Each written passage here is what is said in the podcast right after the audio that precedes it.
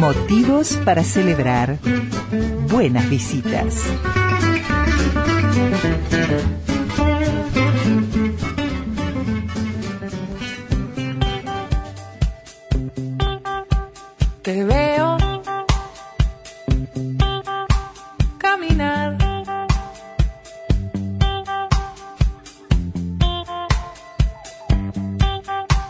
Tejado.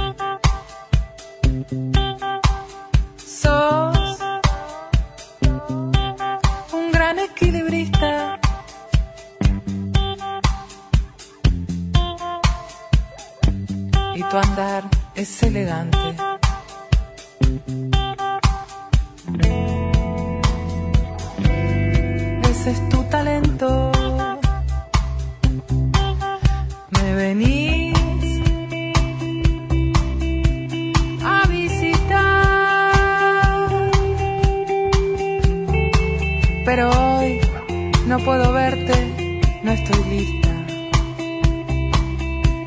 Estuve una semana muy mal. Muy pero muy mal y no soy pesimista. Pero algo pasó desde que volé. 10 de la mañana, 19 minutos. Estamos escuchando a nuestra querida Rosana Tadei. El tema Creo que volé del disco Cuerpo Eléctrico, porque Rosana está preparando junto a Gustavo Echenique y a Gastón Ackerman un concierto en el que va a recorrer 35 años de trayectoria en la música, celebrando 51 años de vida. Y bueno, va a ser un pasaje allí por su discografía, especialmente por sus dos últimos discos, Cuerpo Eléctrico y Semillas, editados por el sello discográfico Bizarro. Esto va a ser el próximo 19 de marzo en el Teatro Solís. Bienvenida, Rosana. ¿Cómo estás? Qué lindo tenerte. Gracias, un placer estar acá. Estoy muy bien y, y bueno, con muchas ganas. Con muchas ganas. Siempre que te entrevistamos estás eh, feliz, contenta, porque te entusiasma, se, se nota que, que, realmente le pones todo a cada vez que te vas a presentar algún espectáculo, por eso es muy lindo tenerte. Muchas gracias. Sí, es así. Este, la música es una gran pasión, es mi camino y es en lo que estoy alineada.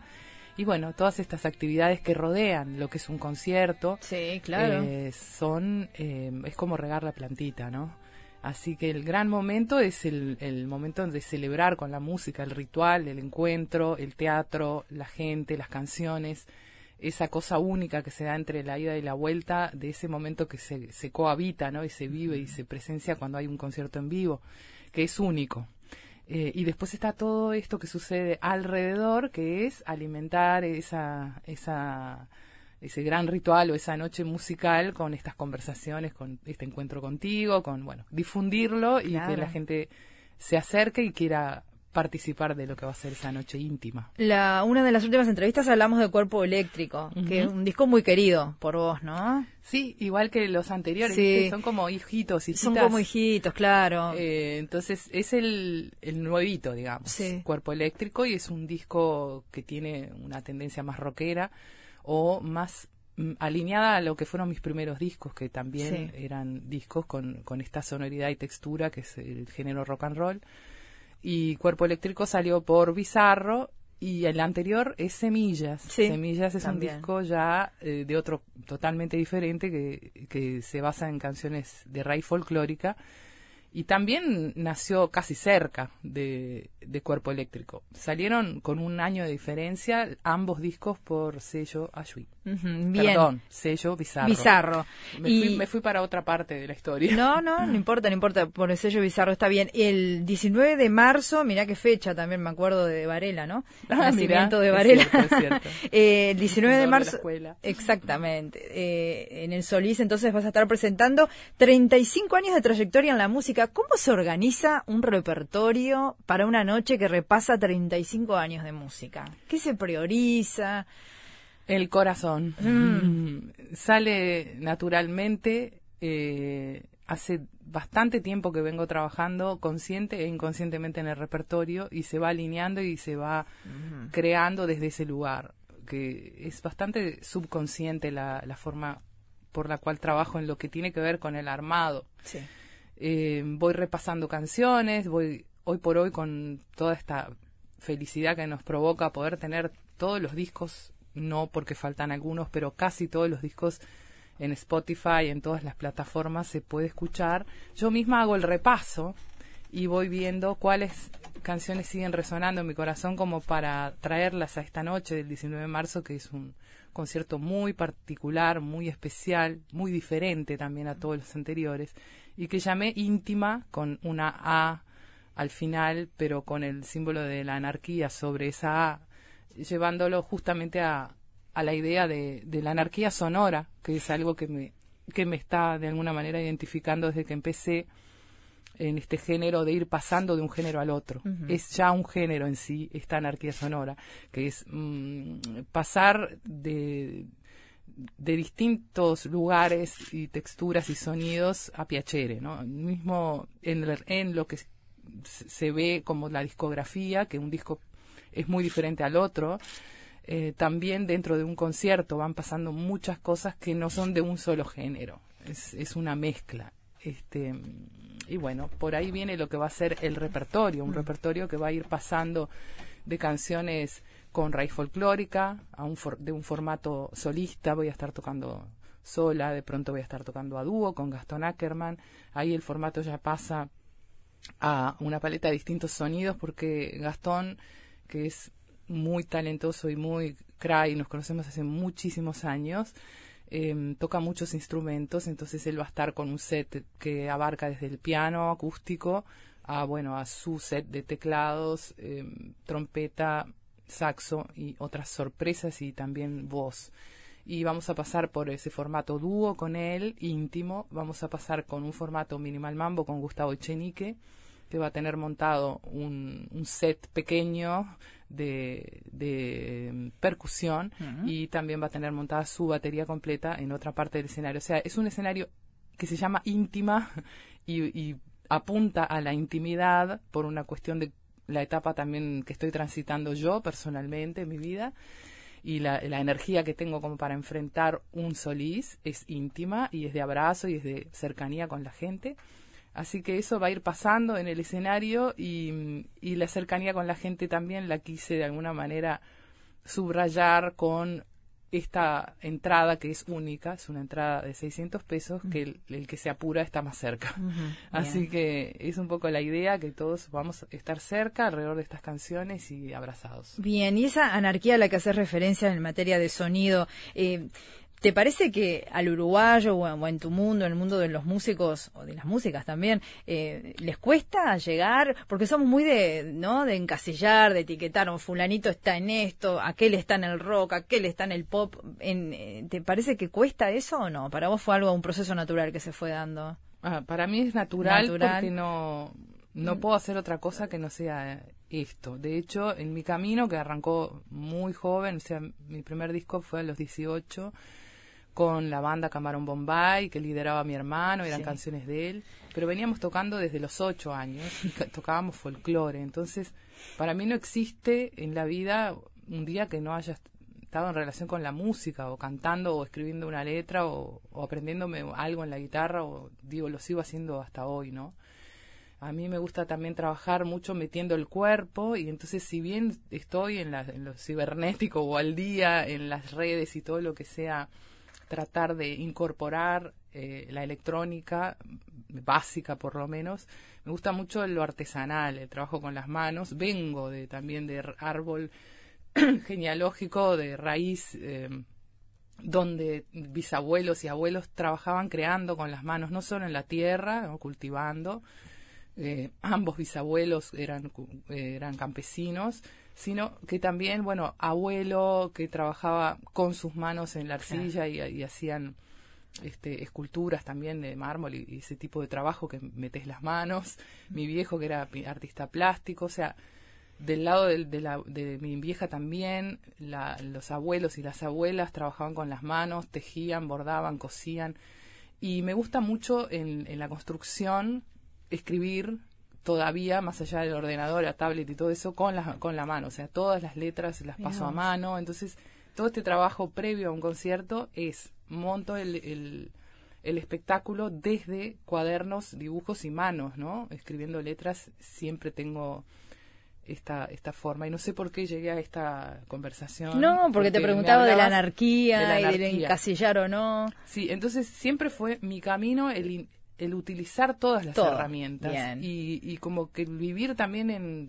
en una dimensión a lo ancho y no hacia, hacia adelante, o sea, de abarcar hacia lo ancho. Entonces, hacia lo ancho, en los géneros y en el folclore de cada sitio, o cuando viajo a un lugar, quiero curiosear y conocer ese lugar y probarlo, más allá de que técnicamente pueda o no llegar a la excelencia, porque por ejemplo hubo un lugar eh, en esta historia donde estudié canto lírico con varias maestras acá en Uruguay, y claro, yo me podía haber volcado al canto lírico, de hecho mis maestras, sea Virginia Castro, una genial mezzosoprano, que me daba clases allá en la Unión, Lidia Velardi, otra genia que me preparó para ingresar a, a un, ahí hubo un llamado del Sodre para voces extras para el coro de Aida. Y bueno, me presenté con ella, me preparé, audicioné, canté, entré, hice esa experiencia y me podía haber dedicado. Este, también con Beatriz Pasos, otra genial maestra que, con quien me formé. Mm. Entonces, todos esos estudios me llevaban, si yo seguía un poco la dirección de las maestras, a terminar en escenarios de, de mezzo soprano, cantando un repertorio pero no quise entrar por ahí. O, por ejemplo, en un momento la Sony me planteó firmar contrato y, entrar como con un productor que iba a agarrar mis canciones y las iba a convertir en una especie de imagen y sonido Talía. De hecho, me habían dicho, sos ah. parecida a Talía. Y yo le dije, devolveme ya todo el material que me retiro inmediatamente.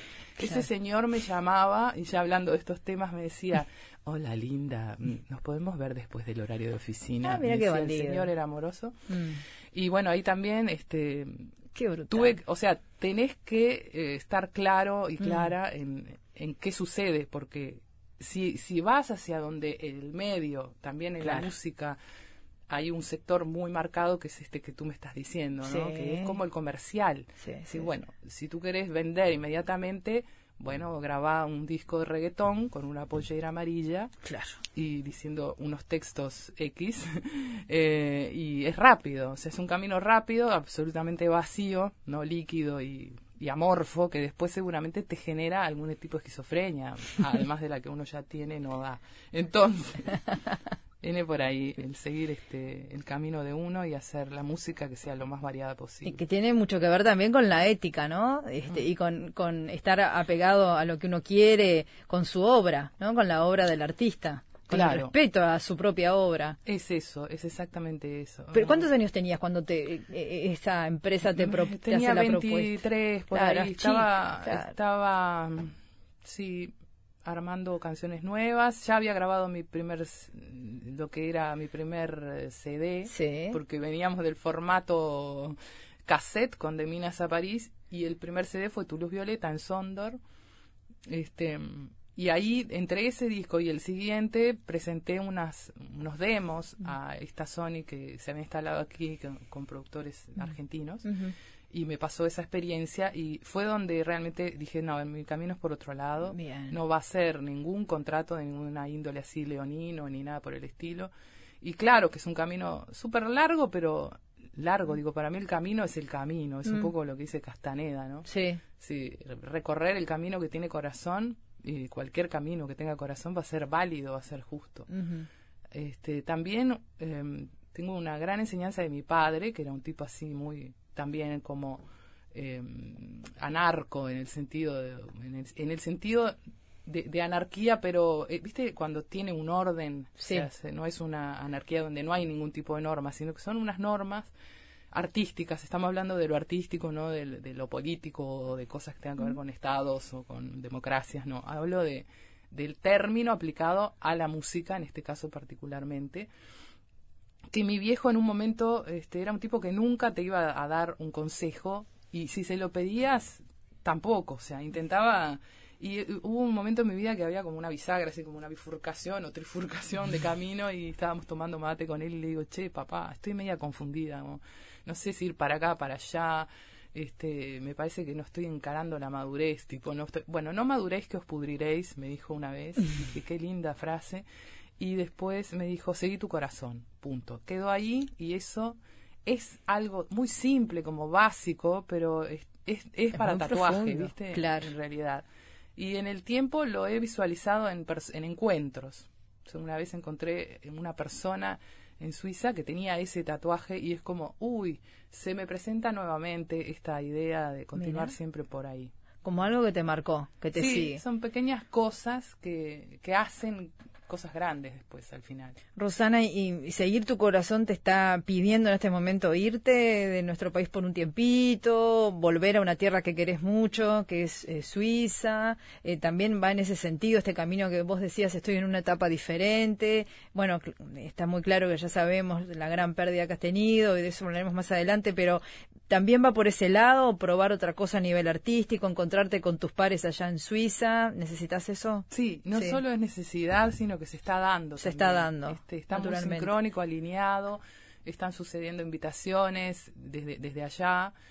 Particularmente hay un se está me han invitado dos artistas mujeres eh, que viven allá que, tienen también como tengo yo un, pie en otro lugar, o sea, una, chica que es mexicana y suiza, otra que es siciliana y suiza y otra chica más que también eh, tiene dobles nacionalidad, entonces doble cultura de distintos lugares y se, se está generando un proyecto colectivo en, de esta, en esta dirección. Y ya empezaron a ensayar y bueno, cuando llegue, llegue este, me voy a, unir a ellas. Entre otros proyectos que hay también en París, cuando estuvimos esta última vez con Pájaro Canzani, estuvimos grabando unos materiales, unas canciones, se da una muy buena junta entre Chenique, eh, Canzani y yo, y él bueno, está también alineado con esto de, seguir construyendo juntos. Por otro lado, eso, y, y, siempre, bueno, es, es otra parte de mí, ese territorio, me crié ahí. Claro. Y cuando estoy acá, extraño mucho allá, y cuando estoy allá, extraño mucho acá. Es, es normal, al final forma parte, y por suerte, hoy por hoy, la música hace posible esto de poder ir y volver. Mm. En este momento voy y voy a abordar todo lo, lo, lo que surja allá y me voy a en este caso lo que voy a hacer es dejarme llevar por lo que vaya ocurriendo, a diferencia de los otros viajes que yo ya voy directamente o a un festival y después se construye toda una agenda alrededor y tengo un boleto de regreso. Ahora el boleto de regreso está abierto. Bien, esa es la diferencia con las anteriores. Entonces lo estoy viviendo mismo este concierto el 19 de marzo en el Solís como una celebración, porque es mi cumpleaños, casualmente, y una despedida de alguna manera de, de, Uruguay por, por, un periodo. Así que. Y también dijiste por allí hace un ratito la, la, palabra cercanía y agradecimiento. Agradecimiento a, la gente que eh, te expresó a ti y a tu familia, bueno, todo el dolor que se sintió ante la pérdida de, Claudio. Que, que no, no quiero profundizar porque sé que es un tema doloroso, pero tampoco lo quiero pasar por arriba porque un artista es sumamente querido, que todos sentimos la pérdida de él, ni que hablar.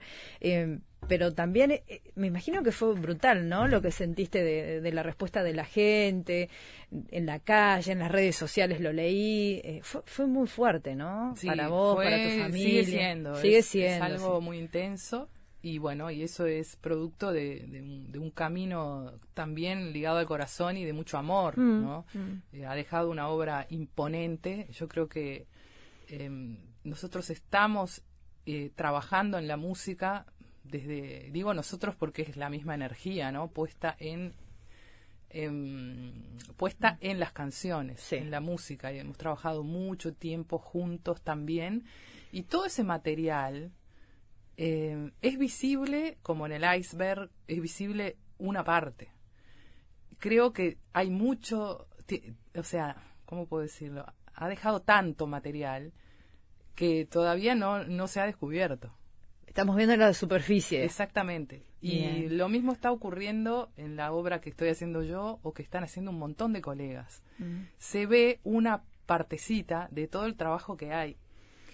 Em, porque es cotidiano, porque hay canciones que hasta no están editadas, por ejemplo. Lo, hay un, un documental ahora nuevo del príncipe, de Gustavo Pena, sí que muestra realmente como con mucha cercanía la, la obra de un artista. Y yo siento que nos podemos identificar la mayoría de los cantautores y cantautoras con ese espíritu inquieto, como se llama este hermoso documental que, que hizo su hija Eliu Pena con, con, todos, con toda la, la, tropa de, gente que trabajó en eso.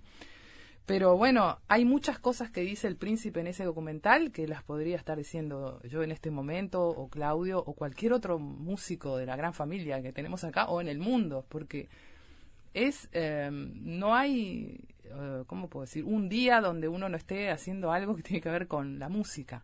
Y después vos vas y lo grabás en un disco, pero en el disco quedan 12, 13 músicas. Pero antes, en tu computadora, en los cassettes, en un montón de material, queda un archivo que es infinito y queda un, montón de, de, cosas que también dan lugar a inspiraciones para otros. Entonces, sí, hay un gran abrazo de la gente, un mucho amor, eso es para agradecer, porque realmente eh, quiere decir que la obra está siendo luminosa, que está llegando, que está acompañando a las personas en su vida, porque la música lo que hace es eso, es iluminar emociones, es mover, es abrir, eh, es cerrar, es acompañar, eh, es recordar. La música es una energía muy fuerte, no sé cómo sería el mundo sin ella. claro, me imagino, me imagino, te acompañó toda la vida. Sí, acompañó toda la vida y la estamos haciendo para acompañar, para unir, para que el otro también en ese lugar de esa canción se sienta identificado, eh, sane algo, se sienta mejor o, saque una emoción para afuera. Ese territorio, que es un territorio invisible, ¿no? El mismo territorio que, que mueve en, todas las artes, es el mismo territorio, es un subconsciente, es un consciente y es un nexo para que la gente se reúna, para que vaya a un sitio, salga y vaya y crezca y se sienta traspasado por una obra y salga de esa obra y sea otra persona en algún lugar.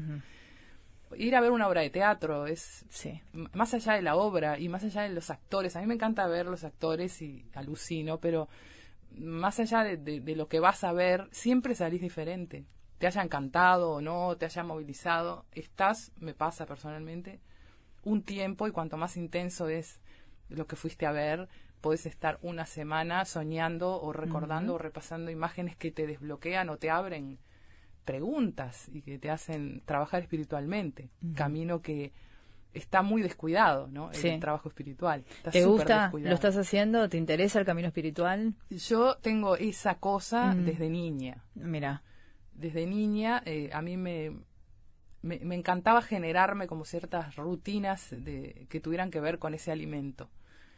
Eh, Sí, lo trabajo a diario y, también la música te conecta con ese lugar. Entonces no hay forma de, escapar de trabajar la parte espiritual y de intentar como día a día tener una cierta energía o algo para dar que en el momento también de cantar sea conectado y, que no sea algo desde la mente, sino que estés realmente conectado desde el corazón. Bien, Rosana, y ese legado al que hacías referencia de, Claudio, ¿cuándo pensás que se va a poder empezar a ver en, nuestro país esa obra que ha dejado?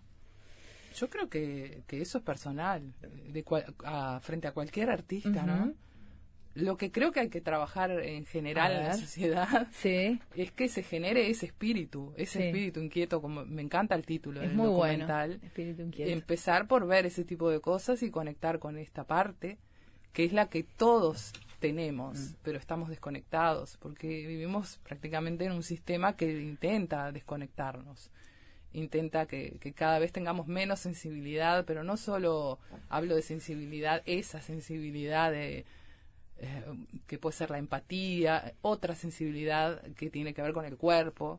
O sea, estamos en una especie de maqueta donde nuestro cuerpo transita por espacios donde tenemos un aire acondicionado, entonces mm. estamos siempre como todos protegidos de alguna manera para para tener la sensibilidad eh, bastante aquietada, ¿no? Casi adormecida. Entonces ahí perdemos un montón porque es una estructura que es una especie de mm, escafandra, somos escafandras humanas. Y, cuando entramos en contacto con estas artes, em, nos pasa algo. Entonces creo que es por ahí. las obras de todos los artistas las pueden ir descubriendo las mismas personas. Y más hoy.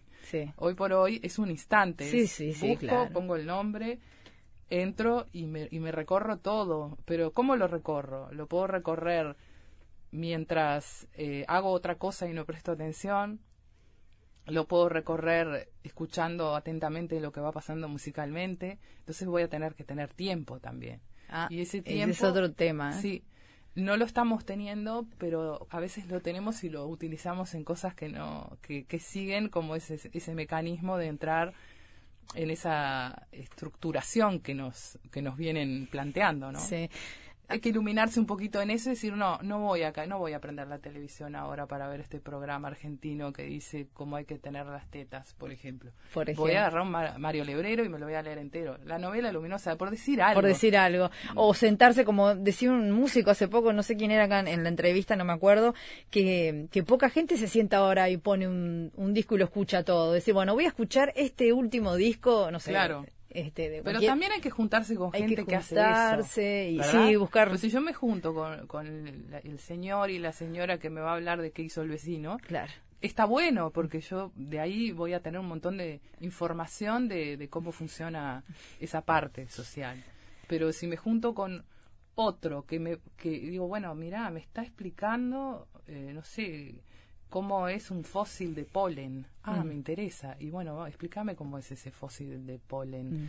Eh, y entro en un viaje que termino, capaz que puedo componer algo relacionado. O sea, hay que estudiar también mucho, pero hay que ser muy curiosos y alimentar el espíritu, como así como te alimentás cuando vas a un restaurante y decís, sí, quiero que me traigan una milanesa en dos panes, qué lindo, ¿no?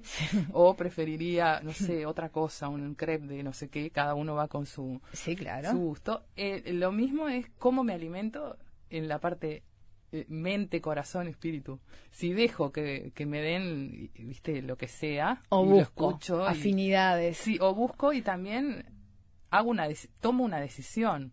A mí, por ejemplo, me perturba espantoso Mm. entrar o subir en un ómnibus o entrar en un en un lugar a comer algo, lo que sea, y Mm. que esté sonando el reggaetón, Claro. que capaz que algún reggaetón puede funcionar y capaz que hasta algún paso te tiro, ¿viste? Sí. Pero eh, la letra me perturba muchísimo. Ah, bueno, sí. por- empiezo, porque obviamente mi cerebro está programado para escuchar eso Mm. y prestar mucha atención a los textos.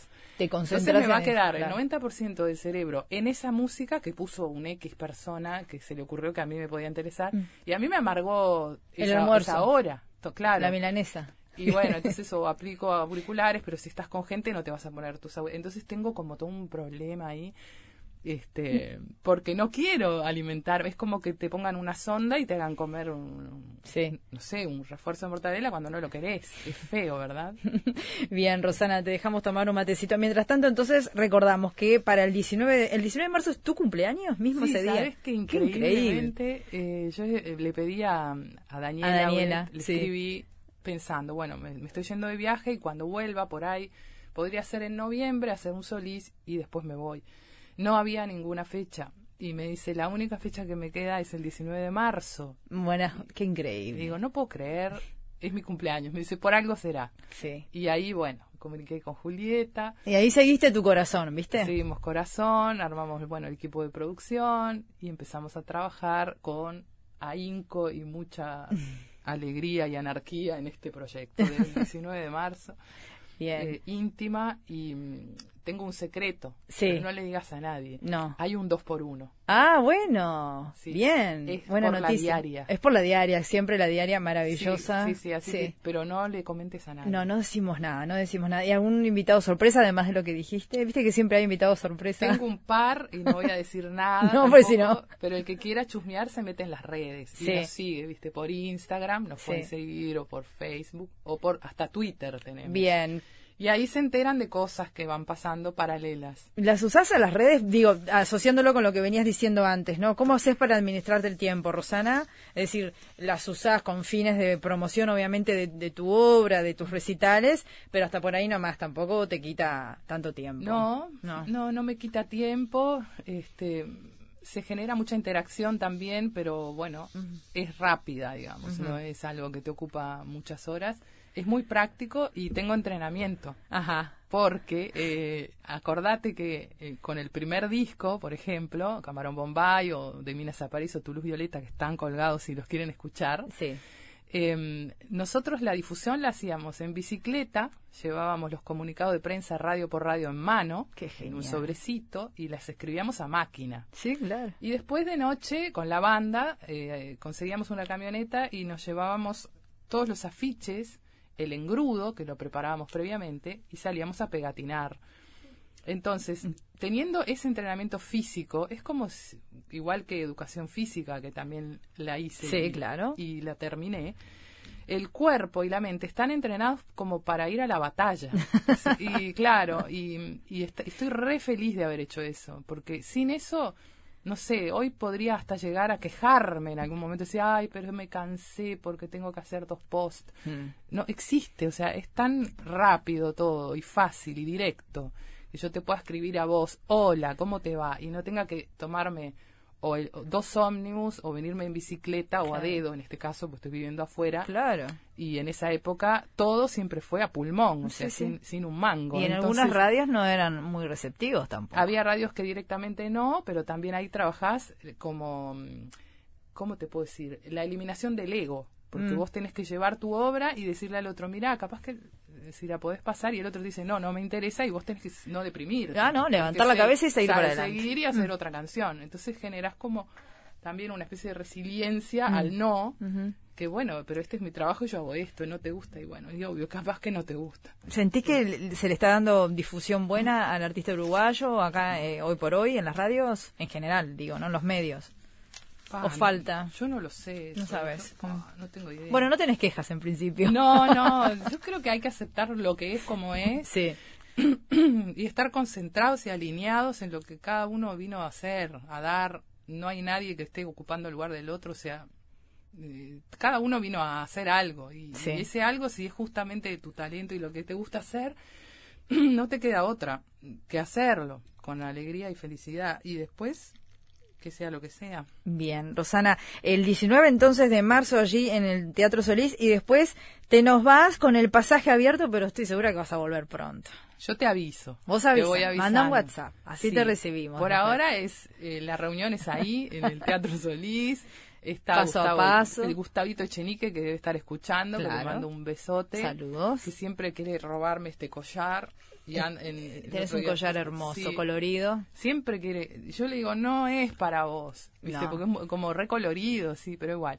Eh, le mando un beso. Eh, Gastón Ackerman, que también mañana tenemos un ensayo, ya tuvimos otro ensayo y un cra total. Y bueno, y ahí estaremos a las 21. A las 21 horas. El 19 de marzo se festeja el cumpleaños de Rosana, esta Rosana íntima.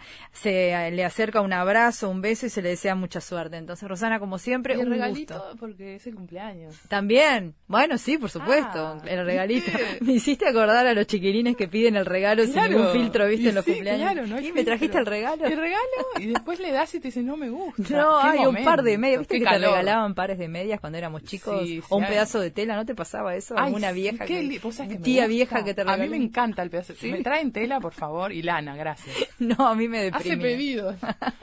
¿Te deprime? Ay, a mí me encanta. Me traes un ovillo de lana y soy Sí. feliz. No, lo que pasa es que no sé, no, no, no sabía yo con la, la tela que hacía. No tenía, yo vivía en un balneario, no tenía modista, no, me- no me daba maña, ¿viste? Hay que rearmar la vida y somos vecinas y yo te ayudo ahí. Vos estás en el Fortín. Claro, claro. Claro, yo estaba en Salinas, Ay, cerca. qué divino.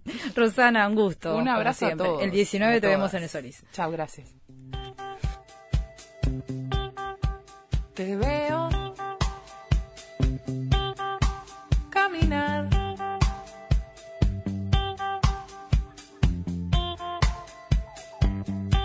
Por aquel tejado.